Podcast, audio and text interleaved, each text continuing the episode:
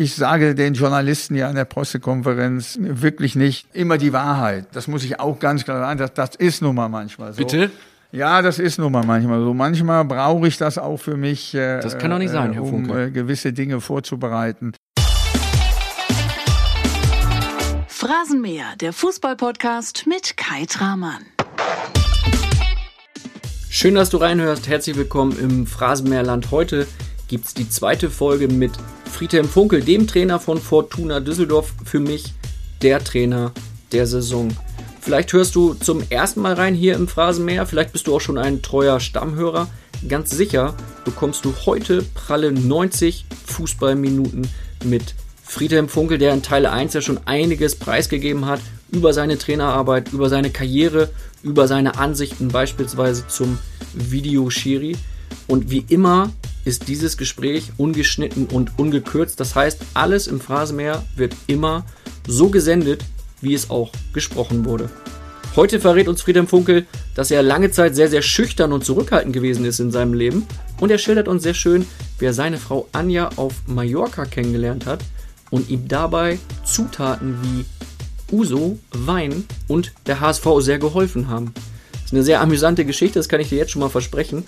Und falls du den ersten Phrasenmehrteil mit Friedhelm Funkel verpasst hast oder ihn einfach nochmal hören möchtest, weil er dir so gut gefallen hat, dann kannst du es natürlich ganz einfach machen. Am leichtesten geht das, indem du den Phrasenmäher bei Spotify, iTunes, Soundcloud, Deezer oder in deiner Podcast-App abonnierst. Denn dann bekommst du immer eine Info, wenn es eine frische Folge gibt und du hast deine eigene Phrasenmäher-Mediathek und kannst immer mal wieder in die etwas älteren Folgen reinhören. Und jetzt schnell ab in den zweiten Teil mit Friedhelm Funkel. Den Anfang macht Jos Luhukai. Der stellt eine Frage, denn der Jos, der mittlerweile den FC St. Pauli trainiert, war früher Friedhelm Funkels Co-Trainer und spielt auf gemeinsame Zeiten an. Viel Spaß! Ja, hallo Friedhelm, hier spricht der Jos. Du hast mich äh, immer im Trainerteam, haben wir uns immer, immer Klotzkopf 1, Klotzkopf 2 war ich und der Klotzkopf 3 war der Torwarttrainer. Du warst Klotzkopf 1, das werde ich auch nie vergessen. Ich werde auch nie vergessen, dass du immer unsere Sachen versteckt hast im Trainerkabine. Wenn wir uns geduscht hatten, war unsere Hose weg, dann waren wieder unsere Schuhe weg und du hast gegrinst und du hast getan, ob du da nichts von wusstest. Deine Humor werde ich nie mehr vergessen. Trotz, dass wir immer sehr schwer unter Druck standen oder Ziele erreichen mussten, haben wir eine fantastische Zeit erlebt. Ich denke auch noch an unsere Trainingslager zusammen, wo du immer mit Andreas Rettich kämpfen, äh, kämpfen wolltest, wer Platz eins erreichte im Trainerteam. Ich war natürlich der größte Depp. Ich wurde dann immer der Loser und der Verlierer, weil ihr nicht ehrlich gespielt habt. Ihr habt falsch gespielt äh, in die Runde. Aber ich denke da immer mit unglaublich viel Spaß an zurück. Und äh, ich habe dich schätzen gelernt, Friedhelm. Und äh, ich habe mich so gefreut in der erfolgreichen Zeit, dass du jetzt bei Düsseldorf bist. Und ich wünsche dir alles Gute für die Zukunft. Und ein Ding bin ich noch vergessen. Du wolltest immer nur ein Ding nach dem Training. Das war Pflaumenkuchen auf die Terrasse auf Geisbergheim. Also wenn ich dich das nächste Mal sehe, glaube ich, dann musst du mal traktieren auf eine Pflaumenkuchen, weil du wolltest nie bezahlen. Du hast immer lecker gegessen, aber bezahlen wolltest du nie. Also im nächsten warte ich drauf, Friedhelm. Also das glaube ich nicht ganz so. Also ich glaube schon, dass ich auch mal bezahlt habe. Also das ist äh, äh, das ist nicht richtig, Jos. Aber trotzdem bezahle ich den nächsten Pflaumenkuchen äh, ganz sicher oder oder drei, vier, fünf, sechs, sieben Stücke. Wir haben ja nicht nur mal eins gegessen, sondern wir haben immer zwei, drei gegessen. Und ja, das war eine fantastische Zeit äh, mit Jos beim 1. FC Köln war das natürlich, äh, wo ich ihn dazugeholt habe und äh, wir sehr, sehr viel Spaß gehabt haben. Aber die Jungs haben auch das ein oder andere versteckt. Also das war nicht nur ich alleine. Aber da sieht man, dass man auch, äh, wenn man unter Druck ist, wenn man angespannt ist, dass man trotzdem Spaß haben kann. Und das haben wir immer gehabt. Äh, Peter Greiber war der Torwarttrainer und irgendwie hat mal einer gesagt, äh, äh, ey du Klotzkopf, äh, was machst du denn da für einen Scheiß? Und dann ist der Spitzname entstanden. Der eine war Klotzkopf 1, 2, 3. Und so haben wir uns dann auch äh, intern, nur wenn wir drei zusammen waren, immer angesprochen. Und äh, ja, das war lustig. Und ich kann, äh, wir haben auch andere Scherze gemacht, äh, die. Erzählen Sie mal. Äh, ja, ich erzähle jetzt mal einen. Ähm, das war beim vor einem Training äh, mit dem ersten FC Köln. Tag vorher hat äh, Andreas Rettich mich angerufen. Äh, wir haben ihn immer beschissen beim Kartenspielen. Da hat Jos recht. Äh, wir haben immer abgesprochen, welche Karten wir haben und Jos hat immer verloren. Äh, das, das nur mal am Rande. Da hat er schon recht mit gehabt. Aber die Geschichte, die ich jetzt erzählen will, ist einfach so. Andreas rief mich an und sagte, du, pass mal auf. Michael Schumacher der würde äh, gerne mal bei uns am Training teilnehmen. Er kann ja auch ganz gut kicken, ganz gut Fußball spielen als äh, Formel 1 Weltmeister und äh, hatte die Möglichkeit, dass er mal mittrainieren kann äh, bei uns. Und äh, dann habe ich gesagt, ja klar, wenn er will, kann er gerne mal kommen. Dann äh, haben wir das abgesprochen, dass er dienstags nachmittags, glaube ich, kommt. Wir wollten das nicht veröffentlichen, weil das wäre ja ein Massenauflauf bei uns an, am, am Geisbockheim äh, geworden. Ich habe das keinem erzählt, äh, auch meinen beiden äh, Klotzköppen auch nicht. Dann wusste ich so, Dienstagnachmittag kommt der. Und es war jetzt Dienstag 14 Uhr und ich habe gesagt, er soll sich dann bei uns in der Trainerkabine melden. Und wir beide haben so ein bisschen, oder wir drei, wir haben so ein bisschen gequatscht und ich habe auf die Uhr geguckt, kurz vor 14 Uhr und habe dann in der Bildzeitung auch einen Bericht über Michael Schumacher gerade äh, gelesen. Der lag bei uns auf dem Schreibtisch und sagte ich noch, Mensch, guck mal hier, der Michael und so weiter, jetzt wieder fährt wieder Formel 1. Ey, das wäre ja toll, wenn der mal hier bei uns mittrainieren könnte oder wenn er einfach mal zu uns in die Kabine kommen könnte. Das wäre toll. Ja, so, das wäre super. Und zwei Minuten später klopft es an der Tür. Und da sage ich, äh, Jos, mach mal die Tür auf. Ich glaube, das ist der Michael Schumacher. Und dann sagt er, du hast ja nicht mehr, du bist ja bekloppt, das kann ja nicht der Michael Schumacher sein. Ja, dann macht er die Tür auf, dann steht Michael Schumacher vor ihm. Der ist rückwärts umgefallen. Ich meine, der fällt ja nicht so tief, der ist ja nur 1,60 Meter groß, der Jos. Ja, das war so eine, so eine Geschichte, die auch sehr, sehr äh, lustig war. Die haben mir das natürlich nicht geglaubt, äh, wie so viele Dinge, die man mir nicht glauben kann, weil ich viel Blödsinn gemacht habe als Trainer und dann auch heute viel, viel Spaß reingebracht habe. Und dann war auch sehr erfolgreich. Michael hat mittrainiert und hat auch wirklich einen guten, guten Eindruck gemacht. Und das hat sich dann natürlich rumgesprochen. Und innerhalb von einer halben Stunde waren, glaube ich, 3000 Zuschauer im Training bei uns. Das war Wahnsinn. Am Geisbockheim, da war Verkehrschaos, ja, weil das konnte ja auch nicht organisiert werden. Und äh, ja, es war einfach toll. Und wenn ich jetzt so darüber berichte, da läuft es natürlich auch kalt den Rücken runter, dass äh, Michael jetzt seit fünf Jahren gesundheitlich äh, so große Probleme nach dem Skiunfall gehabt hat. Das ist dann wieder die andere Seite an unserem Leben. Da wären Sie sehr nachdenklich zurecht, weil es kann alles relativ schnell vorbei sein oder sich sehr schnell ändern ja. und oft vergisst man das im Bundesliga-Alltag, in der Bundesliga-Hektik, oder? Deswegen soll man auch zwischenzeitlich immer wieder so ein Blödsinn mit einstreuen. Man soll Spaß haben, auch beim Training, auch wenn man Druck hat. Und da fällt mir noch irgendwas ein, das war beim Peter Greiber, wenn wir Besprechung gehabt haben, da waren wir ja immer so 20 Minuten vor der Mannschaft da und äh, ich war noch mal ein bisschen eher da, wenn ich irgendwie einen Blödsinn äh, vorgehabt habe. Und wenn wir dann in den Besprechungsraum gegangen sind, dann habe ich äh, einmal habe ich die Tür ausgehangen, die Tür ausgehangen und habe sie dann so leicht angelehnt. Als Peter dann kam und wollte in den Raum rein, wollte die Tür aufmachen, ist er mit der Tür in den Raum reingefallen. Und äh, Jos und ich haben uns natürlich kaputt gelacht. Ja, da haben wieder einen Streich gemacht. Und zehn Minuten später haben wir eine ernsthafte Besprechung gehabt. Aber dann konnte ich mich auch wieder darauf konzentrieren. Aber das meine ich einfach, dass du das einfach immer wieder, diesen Spaß muss man sich erhalten und das werde ich, solange ich lebe. Was machen Sie heute in der Kabine von Fortuna Düsseldorf? Ja, ich bin ja etwas älter geworden. Ich bin etwas ruhiger geworden. Ja, aber, aber, aber den, wir, wir, ja, aber, aber wir, wir verstecken ab und zu auch schon mal das ein oder andere. Oder wir haben das jetzt bei der letzten Auswärtsfahrt, äh, wo haben wir das letzte Ausfahrt äh, in Dortmund gehabt und äh, es war Abfahrt um Viertel nach vier. Und äh, unser Doc äh, Ulf Blecker, den ich sehr, sehr schätze, mittlerweile ein sehr guter Freund von uns ist, äh, habe ich zu Sascha Rösler gesagt, ich sage, Sascha, ruf den Ulf mal an und sag, wir fahren um Viertel vor vier ab. Und nicht um Viertel nach, also normal war Viertel nach vier, sag, wir fahren eher ab. Stimmte aber nicht. Und Ulf ist einer, der äh, bis zur letzten Sekunde Freitags auch immer noch operiert in seiner Praxis und so weiter. Nicht mehr, nicht mehr zwei Stunden vorher oder eine Stunde vorher noch, äh, oder eine Stunde vorher mit Sicherheit noch. Und er hat natürlich dann die Nachricht gelesen und war total, das gibt's nicht, dann komme ich zu spät, da muss ich Strafe zahlen und so weiter. Und da habe ich ihn dann aber ein paar Minuten äh, vorher, äh, so, so 20 vor vier angerufen und habe gesagt, äh, Ulf, pass mal auf, der, der Sascha Rösler hat sich natürlich einen Scherz erlaubt, äh, das stimmt nicht, wir fahren um Viertel nach vier ab. Boah, der kriegt nachher aber richtig einen mit und so weiter. Der Schuldige war aber ich. Aber ich glaube, das wusste er. Sie sind ja eigentlich ein Typ, wie man jetzt auch hört, der sehr, sehr gerne lacht. Wenn man dann Fotos von äh, Ihnen sieht, Bilder von Ihnen sieht, Szenen an der Außenlinie, dann wirken Sie oft sehr konzentriert, manchmal auch ein bisschen verbittert. Stört Sie das selber? Ja, was heißt, stört sie das selber? Es ist einfach so, dass äh, das tatsächlich so ist. Und meine Kinder früher schon immer gesagt haben, Mensch, Papa, das bist du doch gar nicht. Und äh, ich habe immer wieder gesagt, ja, aber wenn ich am Spielfeldrand stehe, dann bin ich konzentriert, da bin ich fokussiert, dann habe ich andere Gedanken und äh, dann, dann, dann kann ich selten fröhlich sein. Ich war ja auch nicht in der glücklichen Lage, dass ich jedes Spiel mit vier Toren Unterschied gewonnen habe. Ja, dass ich mal ein bisschen entspannter die letzten Minuten äh, möglicherweise entspannt mir anschauen kann. Das war immer, immer spannend äh, oder es war manchmal deprimierend, äh, wie jetzt in Frankfurt, wo wir 7-1 verloren haben. Oder es gab natürlich auch die ein oder andere hohe Niederlage.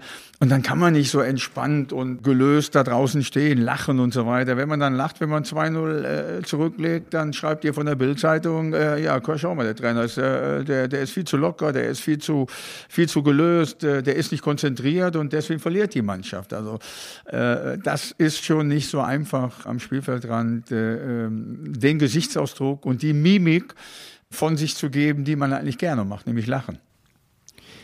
Dafür können Sie äh, gut lachen und feiern im Karneval, wie wir wissen. Andi Rettich, den wir in äh, Teil 1 des Phasenmeer schon gehört haben, hat eine Frage an Sie.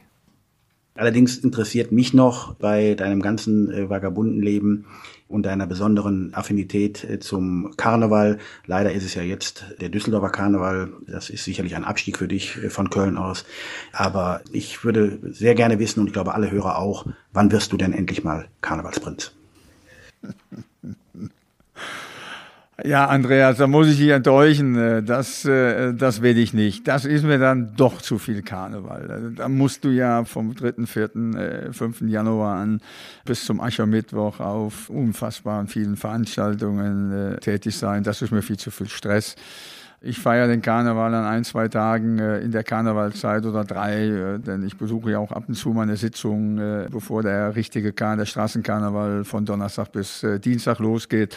Da habe ich dann auch immer viel Spaß und das ist auch immer schön und das ist immer sehr schön, auch die Lieder mitzusingen, die man dann letztendlich auch dann wieder kennenlernt. Das ganze Jahr über vergisst man die Texte, dann weiß gar nicht mehr, welches Lied in ist und was gerade aktuell ist. Aber sobald der erste Ton kommt, kann man wieder mitsingen, dann fallen in all, all die Texte wieder ein und dann, dann singt man wieder und das macht einfach Spaß. Ich bin lieber unterm Volk, anstatt derjenige zu sein, der da oben steht und eine Veranstaltung nach der anderen äh, besuchen muss. Das ist nichts für mich, aber das weißt du auch. Aber das war schon eine provokante Frage, das ist mir schon klar weil du hast das immer gesagt, du musst irgendwann Karnevalsprinz werden und dann habe ich gesagt, ja, aber nur wenn du dann Bauer oder Jungfrau bist, dann können wir noch mal darüber reden, aber das hast du abgelehnt, also von daher lehne ich das auch ab. Was ist Ihr Lieblingssong im Karneval? Viva Colonia ist ein äh, sehr, sehr schönes Lied. Ah, es gibt einige andere. Aber wie gesagt, es fällt mir immer schwer, außerhalb der Karnevalszeit die passenden Lieder zu finden, weil man, man beschäftigt sich überhaupt nicht damit. Und äh, in der Karnevalzeit fallen die einem wieder ein. Äh, ich möchte zu Fuß nach Köllejon. Das ist auch ein äh, tolles Lied von Mickey Brühl. Ja, richtig schön, gefühlvoll vom Text her und, und so weiter. Das sind einfach äh, schöne Lieder. Aber auch, er hat gesagt in, in Düsseldorf, das wäre ein Abstieg. Nee, das ist kein Abstieg. Es ist einfach etwas anders. Äh, auch in Düsseldorf kann man gut Karneval feiern, habe ich auch schon ein paar Mal gemacht. Köln ist halt äh, eine Hochburg oder noch höher einzuschätzen. Äh, das sage ich auch, wenn ich jetzt hier in Düsseldorf Trainer bin, aber trotzdem feiere ich auch in, in Düsseldorf gerne. Und dann fällt mir noch ein Lied ein von den Räubern, äh, wenn das Trömmelchen geht. Das ist auch ein ganz alt eingesessenes Karnevalslied. Das, das, das gibt es schon seit, weiß ich, 25, 30 Jahren. Äh, ich hoffe nicht, dass das in Köln gespielt wird, wenn wir beim FC spielen. Das würde heißen, äh, dass der FC ein Tor macht. Denn immer wenn das Tor fällt. Köller Alarv. Ja, ja, ja, ich weiß. Aber Düsseldorf-Helau ist auch gut. Ja, es gibt viele Lieder, die ich kenne und schätze. Können Sie gut über sich selbst lachen? Ja, ich kann auch gut über, über mich selbst lachen. Auch das. Äh, es ist ja schon mal so, dass du, wenn du viel redest, äh, auch schon mal, äh, ja, vielleicht ein bisschen Blödsinn redest oder dass du dich auch schon mal vertust oder verzählst.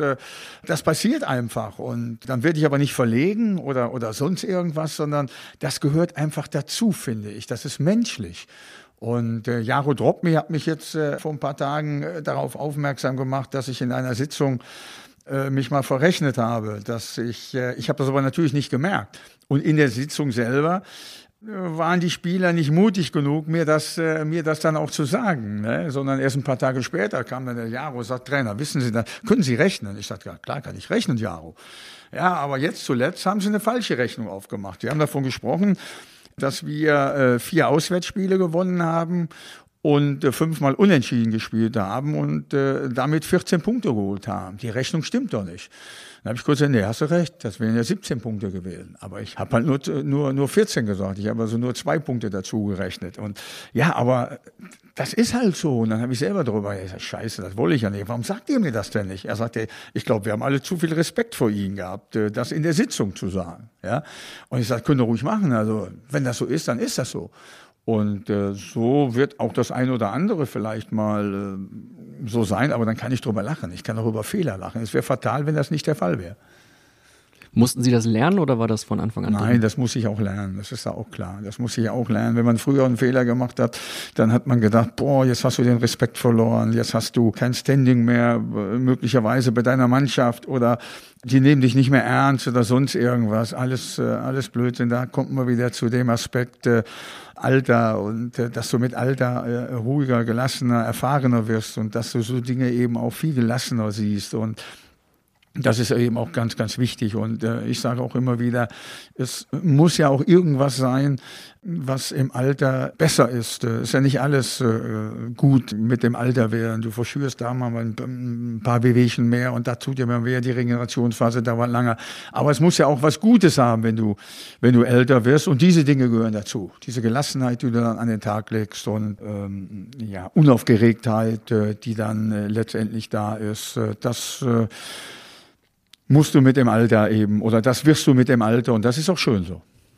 Sie schauen ja noch sehr fit aus. Das ist übrigens auch ein äh, Gesprächsthema in der Bundesliga. Wenn Sie gerade nicht da sind und nicht zuhören, dann wird darüber gesprochen, wie fit Sie sind.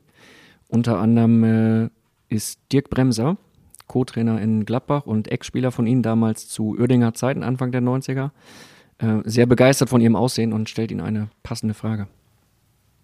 Ja, hallo Friedhelm, Dirk Bremser hier dein Lieblingsspieler? Was ich dich schon immer mal fragen wollte, wie kann man im Alter noch so gut aussehen wie du?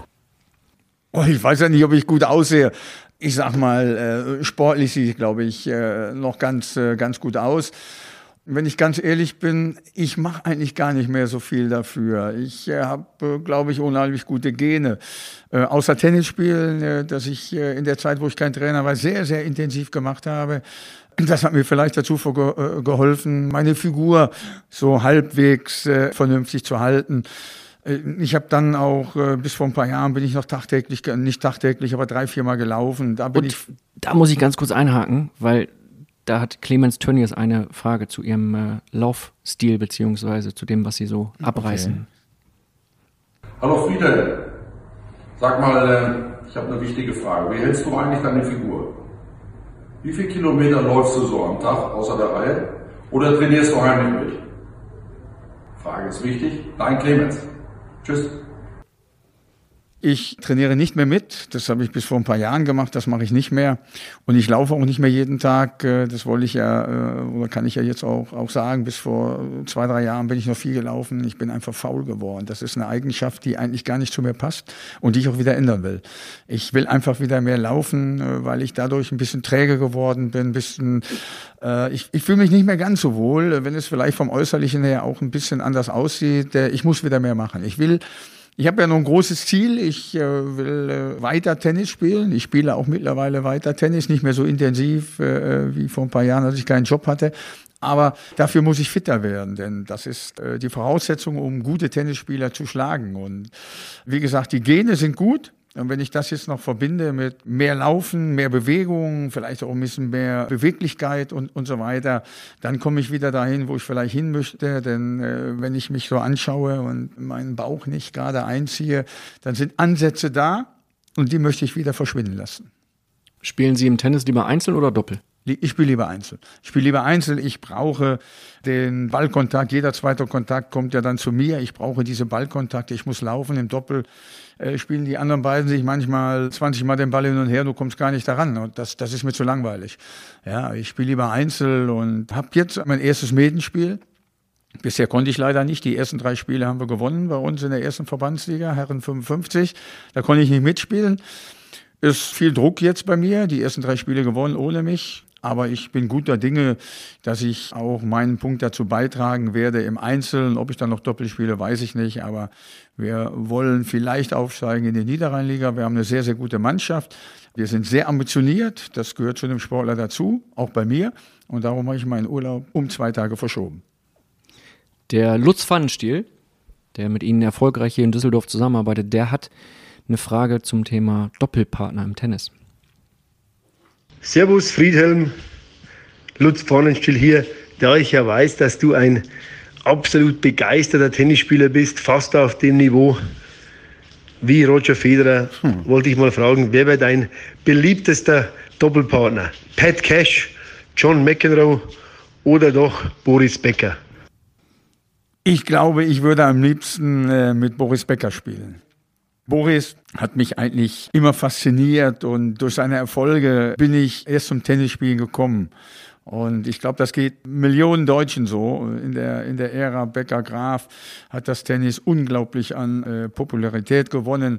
Mit ihm mal doppelt zu spielen, das ist ein großer Traum immer gewesen, äh, weil man möchte mit dem Besten irgendwie mal, wenn man die Möglichkeit hat, ein Showmatch oder irgendwas spielen. Und da muss ich ganz klar sagen, Boris Becker. Was machen Sie neben dem Tennisspielen so, um äh, den stressigen Bundesliga-Job auszugleichen? Was machen Sie so für den Kopf, für die Rübe? Ja, ich äh, lese ab und zu, im Urlaub zumindest, ein Buch, aber meistens das, was irgendwas mit Sport zu tun hat. Ich äh, werde mir jetzt im Urlaub das Buch von Evalin mal zu Gemüte führen. Er hat ja gerade ein Buch geschrieben und er hat mir das dann auch zugeschickt. Und während des äh, Bundesliga-Alltags hast du kaum äh, Zeit, dich mal wirklich in Ruhe hinzulegen und äh, mal, mal zu entspannen, um irgendwas zu lesen. Da gehe ich lieber mit Freunden essen oder spiele Tennis oder sonst irgendwas, aber im Urlaub mache ich das natürlich. Ansonsten, ja, ich unterhalte mich gerne mit Freunden. Äh, wir gehen, sind gerne mit Freunden zusammen. Äh, da quatschen wir über alle Dinge, nicht nur über Fußball. Und das ist das, wo ich mich vom Trainingsalltag und so weiter äh, ein bisschen entspanne. Oder einfach mal einen Saunatag mit meiner Frau einlegen, wo wir nur faulenzen an unserem freien Montag. Das ist auch sehr, sehr schön. Ich muss mich nicht mehr ganz so ich höre immer die jungen Trainer, die haben, äh, kümmern sich 24 Stunden äh, nur um Fußball. Das geht ja schon mal gar nicht, weil irgendwann musst du ja schon mal schlafen. Aber auch 10, 12, 14 Stunden nur an Fußball denken. Das habe ich früher auch gemacht, das brauche ich heute nicht mehr. Ich äh, konzentriere mich auf die wesentlichen Dinge, weil, und dann komme ich auf den ersten Teil zurück, ich ein fantastisches Team habe. Die bereiten das alles vor, wir sprechen dann kurz darüber, aber äh, die machen das in einer Art und Weise, das äh, könnte ich nicht besser machen.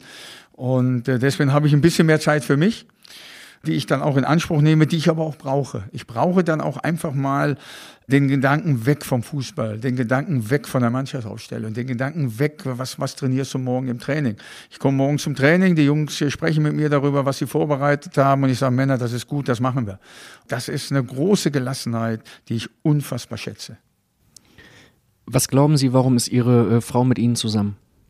Sie haben eben gerade gesagt, Sie verbringen gerne Zeit mit ihr, logischerweise. Was glauben Sie aus Ihrer Sicht, also aus der Sicht Ihrer Frau, was ist so faszinierend an Ihnen als Mann? Ja, ich glaube, dass wir viele Gemeinsamkeiten haben, dass wir all das, was ich gerne mache, was sie auch gern macht. Sie spielt wahnsinnig gern Tennis.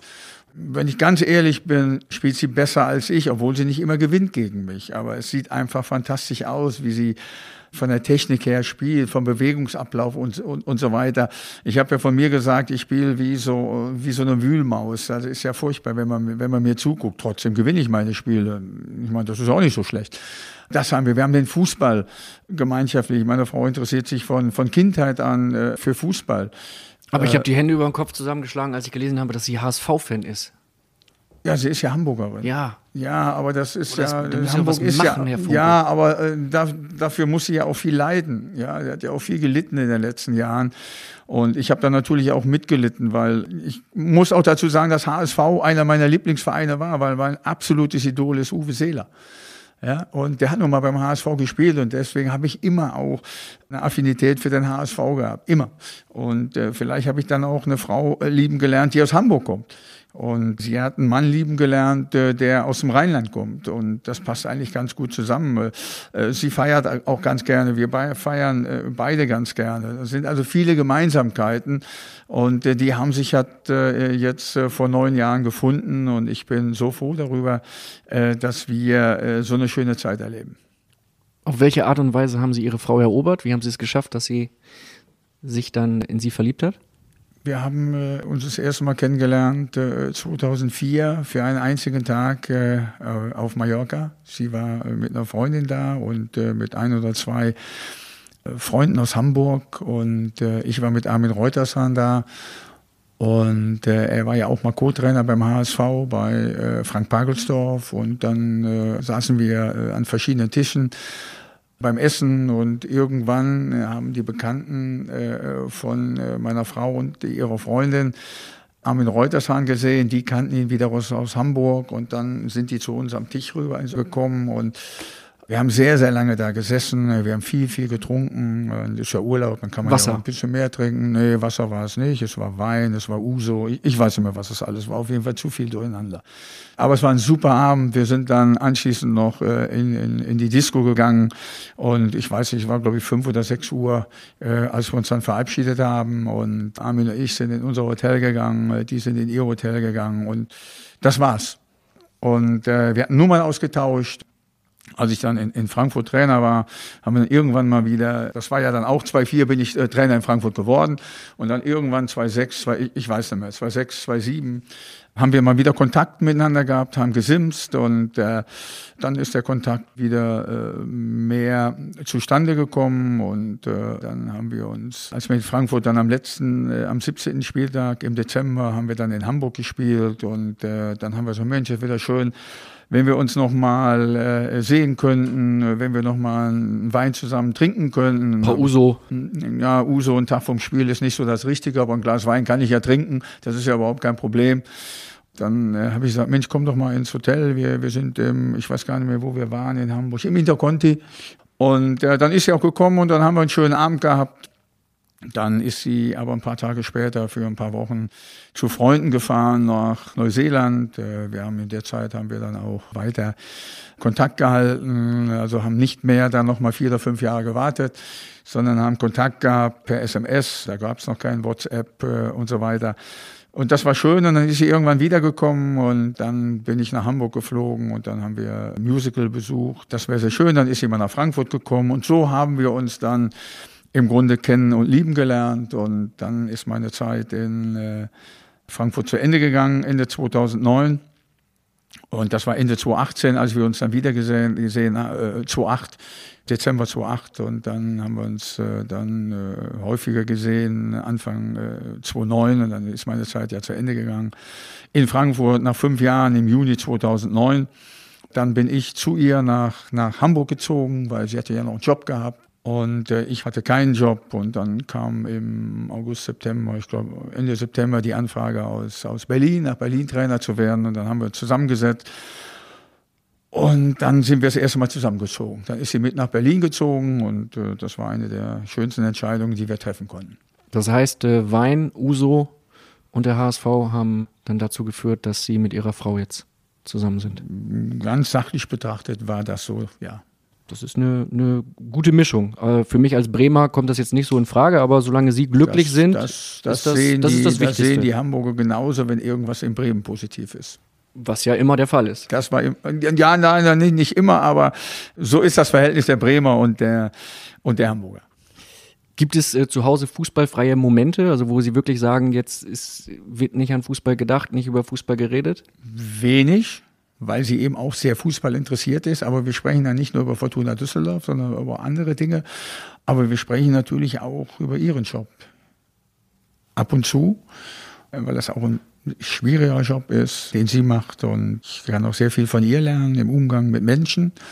Gibt sie mir auch wertvolle Tipps. äh, Sagen Sie kurz einmal, erklären Sie einmal den, den Zuhörern, was Sie. Ja, sie ist macht? Psychotherapeutin, hat viel mit Leuten zu tun, die halt äh, Probleme haben. Sie hat sich vor sechs Jahren selbstständig gemacht, ihre eigene Praxis aufgemacht, hat damit in Berlin angefangen, sich umzuschulen, sich auf diese Dinge vorzubereiten und Menschen zu helfen. die irgendwelche Probleme haben, die Ängste haben, die mit ihrem Leben phasenweise nicht zurechtkommen und da äh, hilft sie hilft sie den Menschen, hilft sie den Leuten und äh, sie macht das seit sechs Jahren und äh, der Zulauf wird immer größer. Sie hat eine eigene Praxis sie in Krefeld, ne? In Krefeld. Sie hat eine eigene Praxis. Es war am Anfang nicht so leicht, das aufzubauen und äh, haben wir viele Freunde gehabt, die, die uns unterstützt haben auch medial, muss ich sagen. Und dann liegt es natürlich an jedem selber, was macht er daraus? Und was sie aus ihrer Praxis gemacht hat, äh, das ist einfach äh, fantastisch. Und der Zulauf, wie gesagt, wird immer größer. Jetzt braucht sie keine Öffentlichkeitsarbeit mehr. Jetzt, das ist, glaube ich, das schönste Kompliment, dass äh, jetzt Leute empfohlen werden, Mund-zu-Mund-Propaganda, dass Leute, die zufrieden waren. Und ich, ich glaube, ich kenne keinen einzigen, der bei Anja äh, unzufrieden aus der Praxis äh, gegangen ist, weil die sind alle wiedergekommen bis zu dem Zeitpunkt, wo sie stark genug waren, wieder für sich selber ins Leben zurückzufinden. Oder wenn man Flugangst hatte, dann, dann hat sie dafür gesorgt. Ich weiß nicht wie, wirklich keine Ahnung. Aber äh, auch Freunde von uns, die Flugangst gehabt haben, die Höhenangst gehabt haben, ist weg. Die besteigen wieder Berge, die setzen sich wieder ins Flugzeug. Ja, äh, für mich vorher unvorstellbar gewesen. Ja, und so hilft sie mir eben auch, wenn ich mal über Spieler spreche und glaube, dass sie das ein oder andere Problem haben. Dann sagt sie, du geh das doch mal von der Seite an oder guck mal, wie der das so vielleicht geregelt kriegt. Also sie hilft mir in meinem Job auch. Sie hilft mir in meinem Job einfach mit Menschen umzugehen. Ist es denn so, passiert das dann zufällig im Gespräch oder sagen Sie dann auch schon mal, während Sie eine Einheit leiten oder wenn Sie äh, abends nach Hause fahren, Mensch, mit dem Fall gehe ich jetzt mal einmal konkret zu meiner Frau, weil da kann mir sonst kein anderer helfen. Ja, das, das sage ich auch schon mal. Du, so und so, wie würdest du das vielleicht machen? Ähm, ich frage auch mal, wie das ist, wenn ich so an der Körpersprache das eine oder andere vielleicht äh, merke, frage ich sie auch immer, du, wie würdest du das deuten? Und dann erzähle ich ihr mal so auch von den Trainingseindrücken, die ich vielleicht ein paar Tage vorher gehabt habe. Und dann gibt sie mir den einen oder anderen Ratschlag. Und das versuche ich dann eben auch umzusetzen. Und das, äh, das passt einfach, das ist gut. Und ich bin froh, dass ich so einen Ansprechpartner eben auch an meiner Seite habe. Und das für mich auch äh, überhaupt kein Problem ist, das so offen auszusprechen, äh, äh, sondern dass es einfach toll ist, so einen Menschen an seiner Seite zu haben. Das klingt sehr schön. Klingt sehr, sehr, sehr glücklich.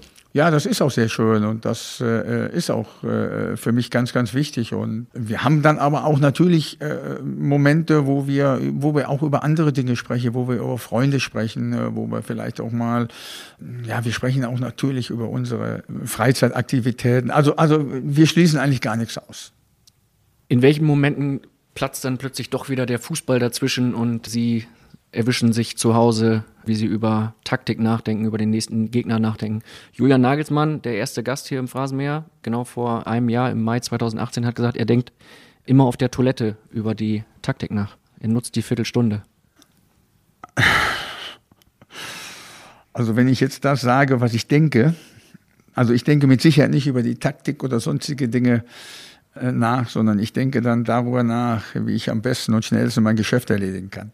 Ja, dafür geht man ja auf die Toilette. Und das ist relativ ich, einfach aber, ne? So. Ja, das ist relativ einfach. Ja, manchmal äh, ist es vielleicht auch so, dass, der, dass es ein bisschen dauert, bis dass der Druck dann endlich da ist und äh, man sich erledigen kann.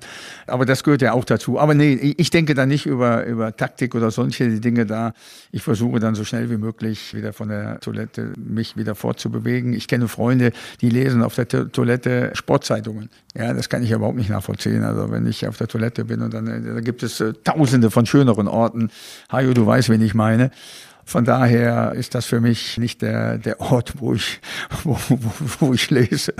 Wo denken Sie über Taktik nach? In welchen Momenten erwischen Sie sich dabei, wo Sie ja, eigentlich in der Kabine. Eigentlich in der Kabine. Wir sind früh genug in der Kabine. Wir sind morgens um 8 Uhr in der Kabine, wenn wir, wenn wir äh, um 10 Uhr trainieren. Da trifft sich das gesamte Trainerteam und dann denke ich über taktische Dinge nach. Natürlich denke ich auch zu Hause schon mal nach. Natürlich denke ich auch schon mal äh, einen Tag vor dem Spiel äh, zu Hause oder abends, wenn ich einschlafe. Äh, wie machst du das jetzt? Wen lässt du spielen? Äh, äh, gehst du das taktisch jetzt so an oder machst du das so? Und äh, manchmal erst im Trainingslager. Und äh, ich, ich sage den Journalisten ja in der Pressekonferenz wirklich nicht immer die Wahrheit. Das muss ich auch ganz klar sagen. Das, das ist nun mal manchmal so. Bitte? Ja, das ist nun mal manchmal so. Manchmal brauche ich das auch für mich, äh, Das kann doch nicht sein, Herr um äh, gewisse Dinge vorzubereiten. Jetzt muss ich Äh, aber, aber oft ist es auch oft ist es auch so, dass ich äh, wirklich freitags dann nochmal äh, ähm, darüber nachdenke, dass ich nochmal eine Nacht drüber schlafe und dass es Entscheidungen gibt. Wir haben es auch im ersten Teil der Sendung äh, angesprochen. Sie haben mich da gefragt, äh, dass auch Dinge aus dem Bauch entschieden werden. Auch das gehört dazu. Auch das gehört dazu. Auf einer Position, Mensch, was machst du jetzt? Machst du das oder das? Aber wenn das so ist, dann gehe ich auch zum Spieler hin und sage, du, pass mal auf, Olli, heute spielt äh, der und der. Das ist eine Bauchentscheidung und äh, beim nächsten Mal bist du wieder derjenige, der möglicherweise davon profitiert. Also in der Regel sage ich meinen Spielern auch, äh, warum ich das eine oder andere so mache. Mit Olli meinen Sie Olli Fink. Olli Fink, ja. Ja. Jetzt habe ich eine Frage. Wir haben im äh, ersten Teil des Phrasenmeers, den ich persönlich äh, sehr schön und angenehm und intensiv fand, haben wir über 90 Minuten miteinander gesprochen. Und jetzt sagen Sie, dass Sie manchmal Journalisten noch nicht die Wahrheit sagen. Können wir den ersten Teil noch für bare Münze nehmen oder wo wurde geflunkert? 100% bare Münze. Ja? 100 Bis hierhin es auch geht jetzt? Dann, es geht dann nur, es geht dann nur um die Aufstellung, wenn ich da. Ansonsten sage ich den äh, Journalisten äh, eigentlich in der Regel immer die Wahrheit. Eigentlich in der Regel. Äh, eigentlich in der Regel. Jetzt würde äh, Ihre Frau manchmal- sagen, aus psychologischer Sicht, Manchmal, äh, ja, manchmal schwindel ich vielleicht so ein ganz klein bisschen, ja, aber die, die mich länger kennen dann, äh, die wissen das dann. Und äh, ähm, was eben donnerstags, dann ist es halt sehr, sehr schwierig, schon die Mannschaftsaufstellung für Samstag zu sagen. Sehr selten bin ich mir donnerstags schon bewusst, wie ich spiele. Das ist wirklich selten. Und ich habe dann aber auch donnerstags schon mal gesagt, dass ich am Wochenende so spiele. Aber zwei Tage vorher ist es wirklich schwer. Und äh, deswegen könnten wir auch mal vielleicht mal drüber nachdenken, das vielleicht immer erst freitags zu machen. Aber ich glaube, das, äh, das ist halt sehr, sehr schwierig, äh, weil die Journalisten ja auch freitags was schreiben müssen und äh, samstags schreiben sie mehr schon über das Spiel. Das kann ich auch alles nachvollziehen. Es ist manchmal eben sehr, sehr schwierig, da schon das Richtige zu sagen, weil es in der Tat auch so ist, dass ich samstags erst so die allerletzten Entscheidungen treffe. Sagen Sie mal ganz ehrlich, stellen Journalisten in äh, Pressekonferenzen dämliche Fragen? Ja, natürlich gibt es auch schon mal dämliche Fragen. Ja, aber jetzt fragen Sie mich nicht, welche Frage ist dämlich. Das, äh, das äh, weiß ich ja dann erst, wenn sie, wenn sie gestellt werden. Und ich behalte nicht äh, jede Frage aus einer Pressekonferenz. Ja, äh, die behalte ich wirklich nicht. Aber es sind eben auch manchmal Fragen, wo ich sage, äh, boah, wie kannst du jetzt diese Frage stellen? Oder diese Frage ist schon hundertmal gestellt worden. Und ich habe hundertmal die gleichen Antworten gegeben. Und äh, das ist dann immer situativ. Und da können wir uns irgendwann mal auch dann situativ darüber unterhalten oder mit Ihren Kollegen äh, dann situativ zu sagen, oder Sie müssen mich dann mal ansprechen, ist das jetzt, äh, oder, oder ich sage dann demnächst auch mal, ey, das ist aber eine blöde Frage, eine Scheißfrage. Ja, die passt ja im Moment gar nicht. Also, da habe ich auch kein Problem mit, das zu sagen. Jetzt, wo Sie mich darauf ansprechen, äh, äh, muss ich wirklich sagen, habe ich schon einiges versäumt, ja. Äh, das hätte ich nämlich schon oft stellen können. In Zukunft werde ich das machen.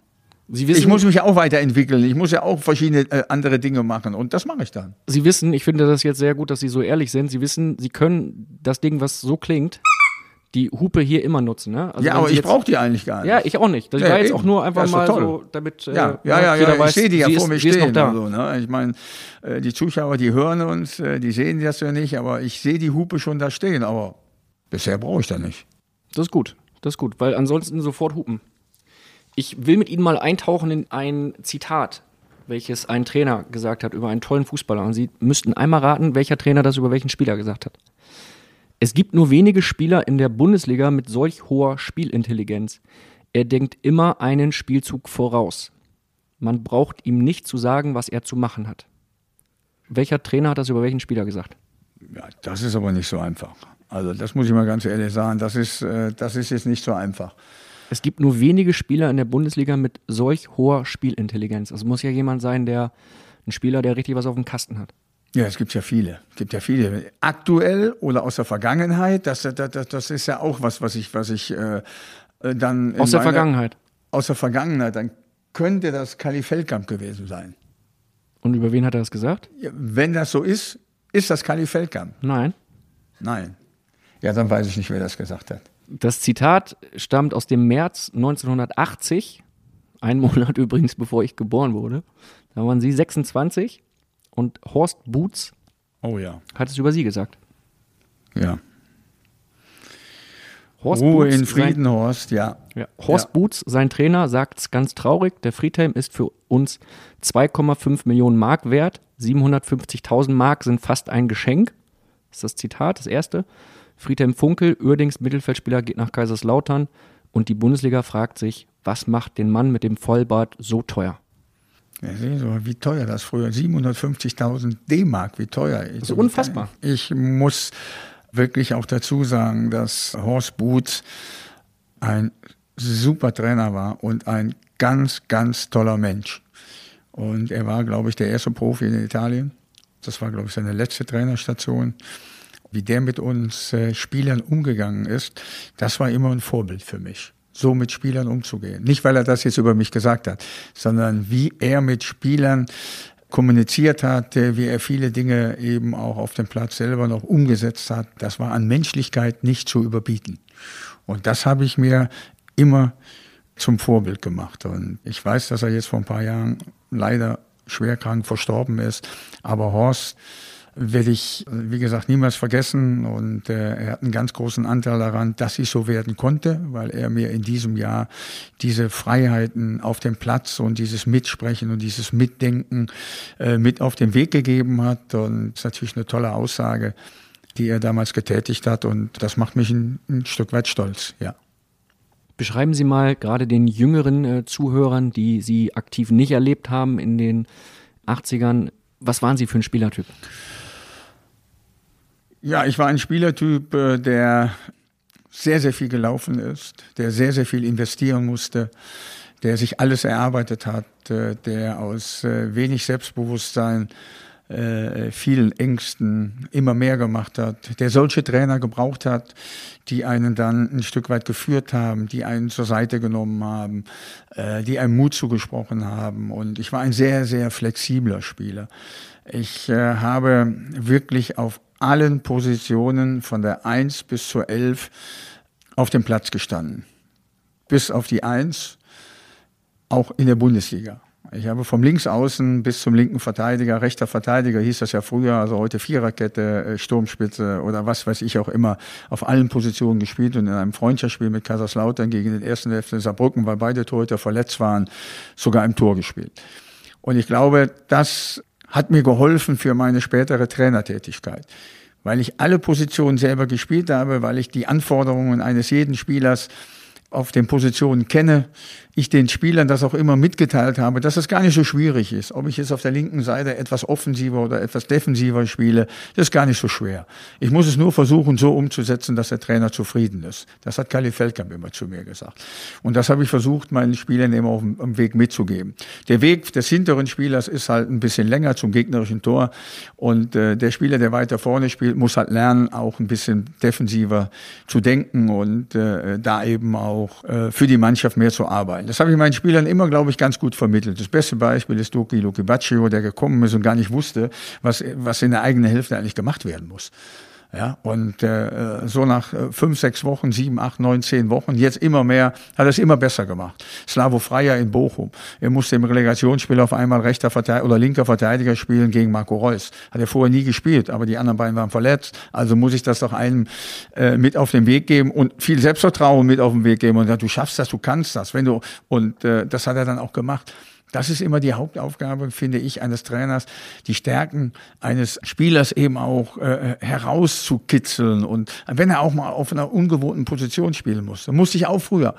Ne, ich musste im Dortmund im, im Westfalenstadion, hieß das ja früher, ne, 50.000 Zuschauer, da hast noch keine 80.000 gepasst, musste ich mit Kaiserslautern in Dortmund spielen. Äh, da war Manfred Burgsmüller. Das war einer der besten Torjäger der, der früheren Zeit. Dann sagte Kali Feldkamp zu mir, du spielst heute gegen Manni Burgsmüller. Ich habe noch nie Innenverteidiger oder Manndecker, vorher ist das Manndecker gespielt. Ja, ich sag, so. Ja, weil du dich am besten in ihn hineinversetzen kannst, weil du schießt viele Tore, du stehst immer richtig und weißt, ich habe 80, 82, 85 Bundesliga-Tore gemacht. Davon aber, ich glaube, 81 aus dem 5-Meter-Raum.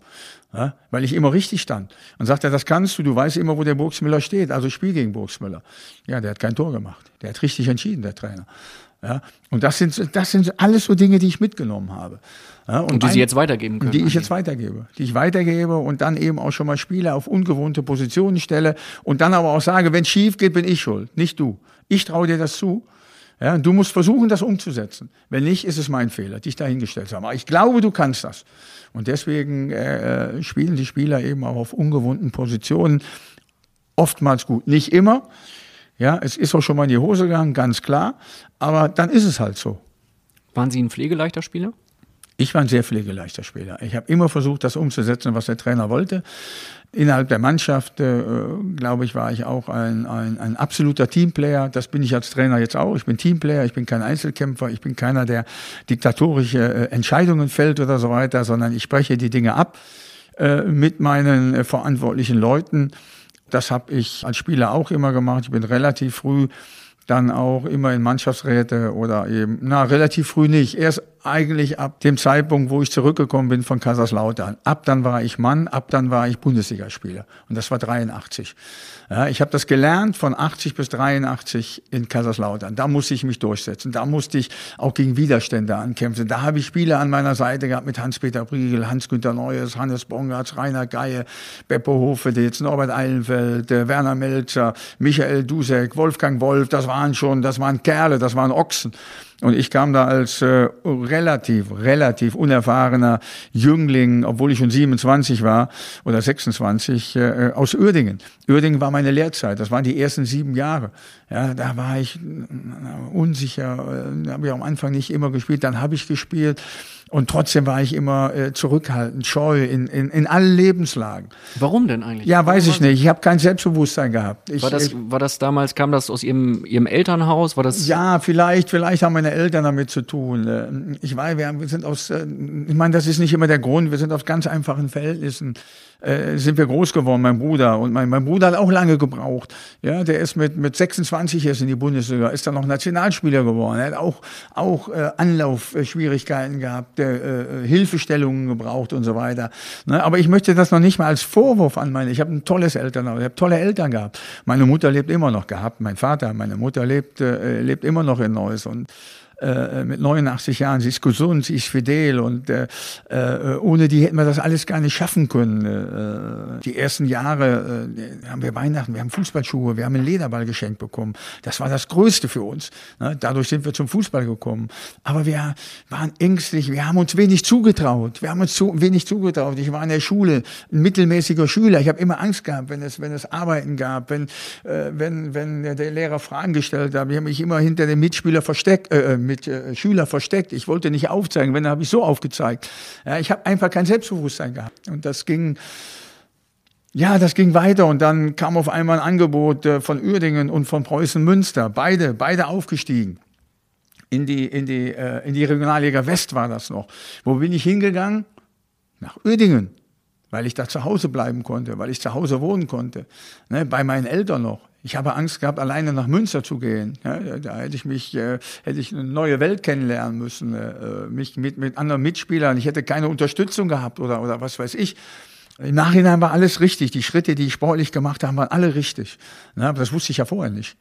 Ja, und dann die ersten Jahre in Uerdingen war ich Mitläufer, ich habe immer gespielt, hat aber nie meine Meinung gesagt. Und mit dem Wechsel nach, nach Kaiserslautern ist es ein bisschen besser geworden. Und richtig gut ist es dann geworden, als ich 83 von Uerdingen mit 8 oder 29 zurück, äh, von Kaiserslautern zurückgegangen bin nach Uerdingen. Da, von dem Zeitpunkt an, da war Timo Kunitzka Trainer und der hat mir gesagt, von Anfang an, du, du warst mein Wunschspieler, ich wollte dich unbedingt haben, da ist Uerdingen aufgestiegen in die Bundesliga wieder. 83, 84. Ich hatte noch bis 86 Vertrag in Kaiserslautern. Und der damalige Trainer äh, Dietrich Weise hat zu mir gesagt, Sie sind zu alt, Sie schaffen das nicht mehr in der Bundesliga. Und ich habe gesagt, okay, wenn Sie das so sehen, dann gucke ich, dass ich einen anderen Verein finde. Ich will ja nicht zwei Jahre auf der Tribüne sitzen. Und dann kam Fortuna Düsseldorf und Bayer Uerdingen. Und da habe ich auch wieder den leichteren Weg gesucht, nach Uerdingen zurück, wo ich drei Jahre vorher weggegangen bin. Weil da kann ich das Umfeld, da kann ich das Präsidium, da kann ich, kann ich noch einige Mitspieler. Düsseldorf wäre schwerer geworden. Aber habe ich nicht gemacht. Und auch das war richtig.